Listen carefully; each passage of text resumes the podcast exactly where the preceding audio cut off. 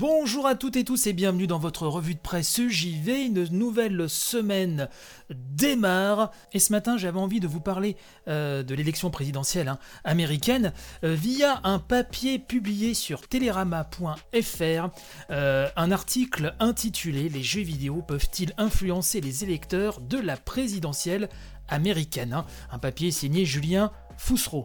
Un article qui nous dit que l'élection américaine ne se gagne pas seulement avec des levées de fonds monumentales, des grands meetings ou par des bombardements de fake news. Non. Depuis quelques années, les jeux vidéo figurent parmi la batterie d'outils pour relayer intelligemment idées et messages progressistes. Une bonne première partie euh, de ce papier revient sur Alexandria Ocasio-Cortez. On en a parlé euh, dans l'émission, je vous en ai parlé plusieurs fois. Je vous renvoie notamment à l'édition du 22 octobre 2020. Euh, Une des figures montantes hein, du Parti démocrate américain, donc Alexandria Ocasio-Cortez, avait fait un carton sur Twitch en jouant à Among Us, tout en profitant pour faire passer ses messages et tacler Donald Trump. Donc je vous renvoie à cette édition hein, qui était celle, je le rappelle, hein, du 22 octobre dernier. L'article revient aussi sur des créateurs comme Chris Baker qui était allé jusqu'à mettre en scène l'hypocrisie de la droite américaine au cœur de plusieurs jeux vidéo.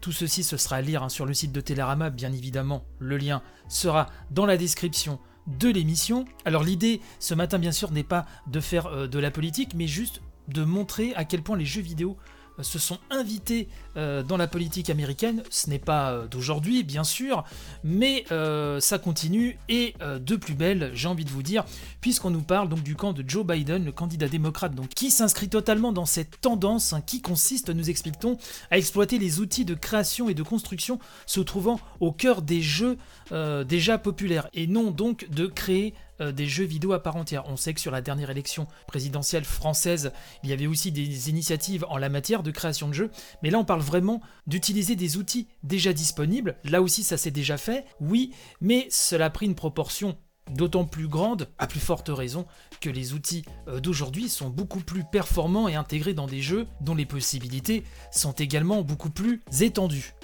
Voilà pourquoi donc Joe Biden euh, a créé, en tout cas l'équipe de Joe Biden a créé euh, son île hein, dans Animal Crossing New Horizons, puisque depuis le mois de septembre, euh, nous dit l'article, l'ancien vice-président démocrate de Barack Obama y dispose donc de son île. Hein. Les visiteurs posant le pied sur Biden HQ peuvent s'amuser à prendre un selfie avec l'avatar du candidat démocrate, avec ses lunettes d'aviateur et son parler gentiment désuet.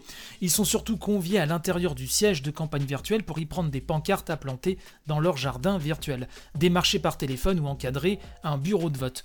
Donc la campagne se fait y compris via ces jeux vidéo qui sont communautaires et c'est un phénomène qui est comme tout à fait passionnant à observer. Le directeur des partenariats numériques de la campagne du candidat démocrate, hein, Christian Tom, il nous dit à, à quelques semaines de l'élection nous nous efforçons d'aller chercher les électeurs là où ils sont. Le but est donc de réveiller le sens civique de ces électeurs et de les inciter à glisser un suffrage dans l'urne.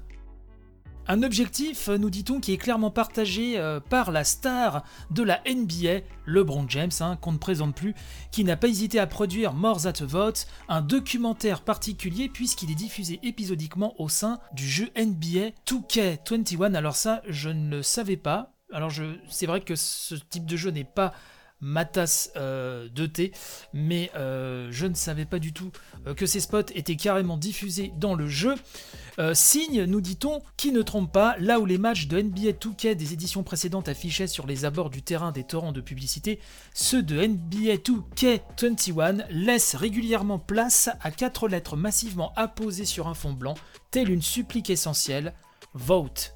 C'est dire si l'heure est grave, nous dit Télérama. Donc je vous incite à, lire ce papier, quelles que soient vos, euh, opinions politiques.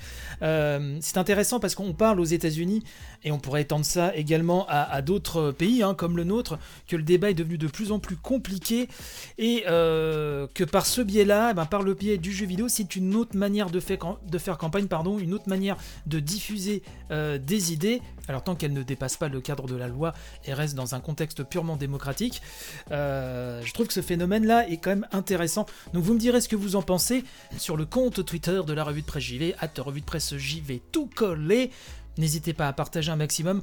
Je vous souhaite euh, bon courage pour la journée, panache et robustesse. On en a vraiment besoin en ce moment, en cette période euh, vraiment pas évidente. Et euh, je vous donne, bah, comme d'habitude, rendez-vous dès demain pour une nouvelle édition. Allez, bye bye.